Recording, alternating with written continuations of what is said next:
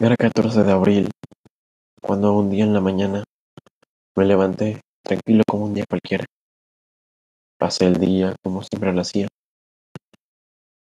Comí cereal en la mañana, jugué en la tarde, hice deberes por sobre todas las cosas. Pero en la noche todo cambió. En la noche pude sentir una extraña presencia en mi cuarto, en mi habitación. Creí que solo era idea mía. No fue lo mismo cuando ya a punto de irme a dormir, escuché un sonido que provenía de mi escritorio.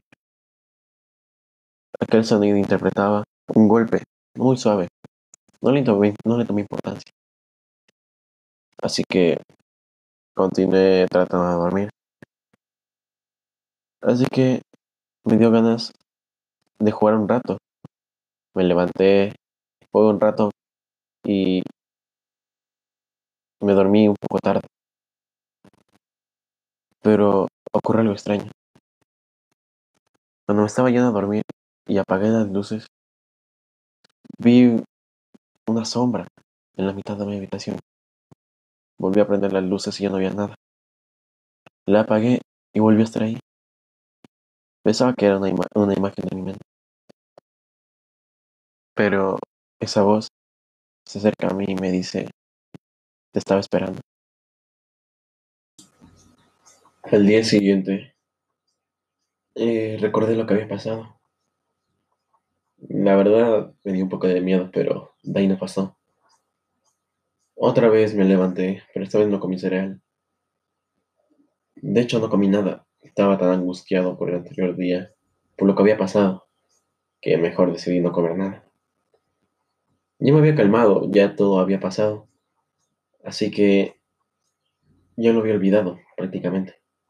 Pero la misma voz en el día me dice, ¿cómo amaneciste? Yo, extrañado, pregunté, me pregunté, ¿por qué me pregunta eso? Si es que es una voz de miedo, supone que me debería decir cosas de terror. Así que tranquilo me fui a mi cuarto sin tomar importancia aquel, aquel voz. Y de la nada me dice, espero te guste los cambios que he hecho en tu vida. Fui a la playa tranquilamente, un día soleado, con mi familia. Fue uno de los mejores días.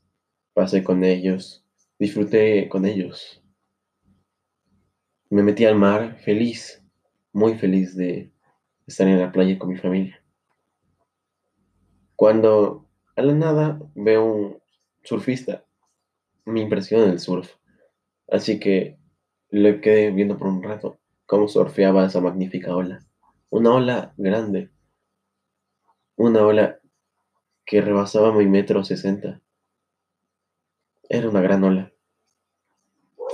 y vi como el surfista sin problemas la tomó. Al momento en que se bajó, le pregunté, ¿cómo es que hace eso? ¿No tiene miedo al caerse y terminar al fondo del mar? Y me dijo, sí, todos tenemos miedo, pero me tengo que arriesgar para conseguir mi sueño. En ese momento, esa frase me llegó al corazón. Así que lo que hago de ahora en adelante es debido a ese surfista que me dio una lección. Estoy muy feliz de que haya hecho una compra, una compra de 15 dólares, hace más de un año podría ser. Es un juego, yo sé que no tiene nada de especial un juego, eh, pero este juego, aparte de divertirte, de sacarte unas risas, también hace que pienses. Es un juego más bien de estrategia, un juego de trabajo en equipo que necesitas compañeros para poder lograr hacer algo. Necesitas dar información. Es un juego que me ha enseñado muchas cosas, la estrategia por sobre todo, y el trabajo en equipo. Es obvio que esos juegos te sacan un poco de quicio, un poco de enojo te da, pero al fin y al cabo aprendes nuevas estrategias y con quién podrías coordinar mejor. Esos juegos son los que me gustan. Y por eso crearé uno cuando sea mayor de edad. La música es algo que te hace sentir mejor, que en tus días más oscuros podrías elaborar una melodía que te pueda hacer sentir mejor. El hecho de que tú estés haciendo música con tus dedos es increíble. Obviamente es un proceso muy largo y difícil. En ese proceso te dolerán los dedos, quizá te estreses porque no puedes sacar un acorde o puedes aprender muy bien Quizá, pero al final todo estás creando música. Estás haciendo música, que eso es lo más inspirador del mundo. La música eh, puede cambiar tus días más tristes en días alegres. Puedes sacar, desahogarte con la música, expresar con la guitarra los sentimientos que tienes en este momento y así podrás sacarlos y el orgullo que sentirá tu familia al saber que tú puedes tocar un, instrumento, que tú puedes elaborar música, que tú puedes tocar, coger una guitarra y simplemente hacer a los demás cantar. Es algo increíble. Es tardado, pero increíble. Una de mis pasiones siempre fue aprender, pero no aprender algo que todos lo hacen, que todos los jóvenes o niños de ahora lo hacen. Me gusta cuestionarme, me gusta aprender sobre temas que no conocía. Y uno de esos es la filosofía. La filosofía me hace cuestionar, me hace pensar sobre cosas que quizás nunca las haya pensado antes, pero siempre tienen el toque que te dicen, ¿será que esto es verdad? ¿O será que no? Te hace dudar. El fin de la filosofía es hacerte dudar. Con preguntas y este, hasta los debates. Los debates eh, pueden, la filosofía puede hacer que tus debates crezcan, ya que puedes filosofar con otra persona sobre un tema y debatir. Y al final de todo, el debatir no es ver quién gana. El debatir es, es tomar la opinión de la otra persona y aprender de esa opinión. Puede que tú estés mal y él esté bien.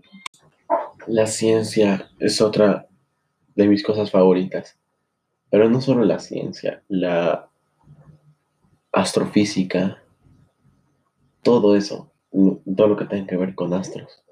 Es increíble el universo en el que estamos, cosas que no hemos descubierto aún, que igualmente te hacen dudar. El universo es gigante, no sabes con qué te puedes topar, no sabes si es que al otro lado del universo puede haber alguien como tú, una copia exacta de ti mismo. Quizá unos pocos defectos, unos pocos mejorías, pero una copia de ti mismo al cabo. Siempre mirar al cielo y decir, ¿seré el único en el universo? Pero no sabemos si es verdad, no lo hemos descubierto.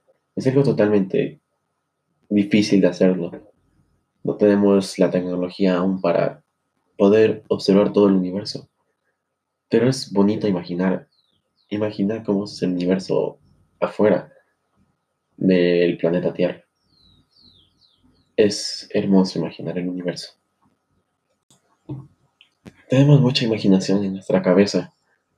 Podemos imaginar dónde pondríamos un objeto para que se vea mucho mejor o nosotros preferamos.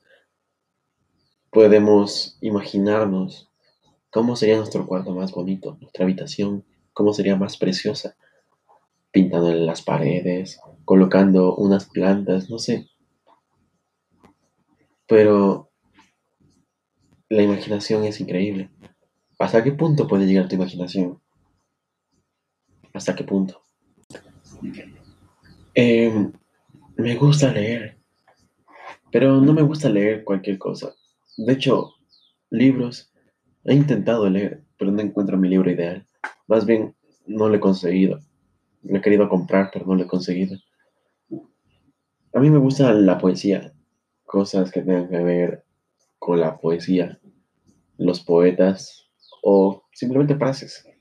Pero no frases cualquiera, no frases tan comunes, sino frases que, aparte de que te den un significado, tenga otro significado que tengas que entenderlo después. Esas frases me gustan. O me gusta que una persona exprese su vida, lo que ha vivido, las personas que ha conocido, cómo ha pensado en ese momento. Me gusta que lo narre. Y no he encontrado mi libro ideal. Ya tengo mi poeta favorito. Mi poeta favorito es Charles Bukowski. Expresa su vida de una manera tan complicada y sencilla a la vez que te llega al corazón, que no solo es de amor, no solo es de amor, como las frases de hoy en día las están. Es, son frases que te hacen dudar, son frases, no sé, eh, sobre cómo ha vivido su vida, sobre que él era, él era alcohólico. Esas frases son las buenas. El estudio es importante. De eso depende tu futuro. Yo sé que al principio es cansado. De hecho, yo aún sigo siendo estudiante. Pero pienso lo que me depara el futuro. Que en el futuro podría ser una persona con mucho dinero. Una persona que tenga a los seres queridos alrededor. Ya que obviamente lo que todos queremos es el dinero y la familia. Porque con dinero tú vives feliz. Tú vives tranquilo sin tener que estar preocupándote por deudas o preocupándote por este pago que tengo que hacer la próxima semana o cómo le compro los útiles a mi hijo. El dinero también te hace feliz, aunque no lo creas. Te, da paz y la familia te da compañía. Es algo que vas a querer mucho, que vas a recordar en tus días más oscuros, cómo te reías de aquel chiste que contó tu hermano. Esos eso es lo que yo quiero en mi futuro.